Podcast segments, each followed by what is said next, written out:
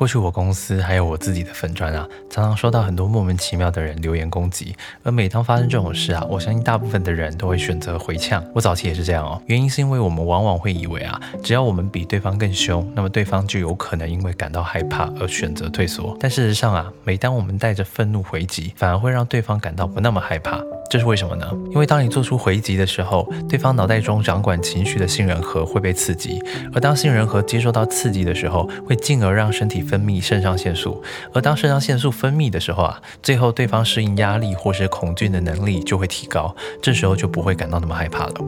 理解了这个道理啊，如果我们想让对方感到害怕，我们要做的是在不刺激到对方杏仁核的情况下，让对方感受到压力跟恐惧，而这个方法叫做制造仪式感。一样以刚刚的状况为例，假设有一天有人在网络上攻击你，你制造仪式感的方法就是用尽你此生学到最高级的中文词汇传讯息给对方，而且讯息内容要尽可能的出乎意料的礼貌。例如，你不要说今天，你要说今日十八时三十九分。以下我列个例句，你感受一下。您好，不好意思这么晚打扰您。由于您于今日十八时三十九分于本公司社交媒体专业上之留言，可能牵涉到刑法第三百一十条第一项意图散布于众而指摘或传述足以损毁他人名誉之违规行为，以追究刑事责任，特此知悉。你想一想啊，对方是收到这种讯息会感到比较害怕，还是收到你骂他一堆三字经的讯息会感到更害怕？肯定是这种看上去仪式感满满的讯息，因为仪式感会让一个人感觉事情。比自己预想的还要大条。事实上啊，每当我公司遇到八九无缘无故留言攻击啊，只要我这么一回，原本一个看上去天不怕地不怕的猴子，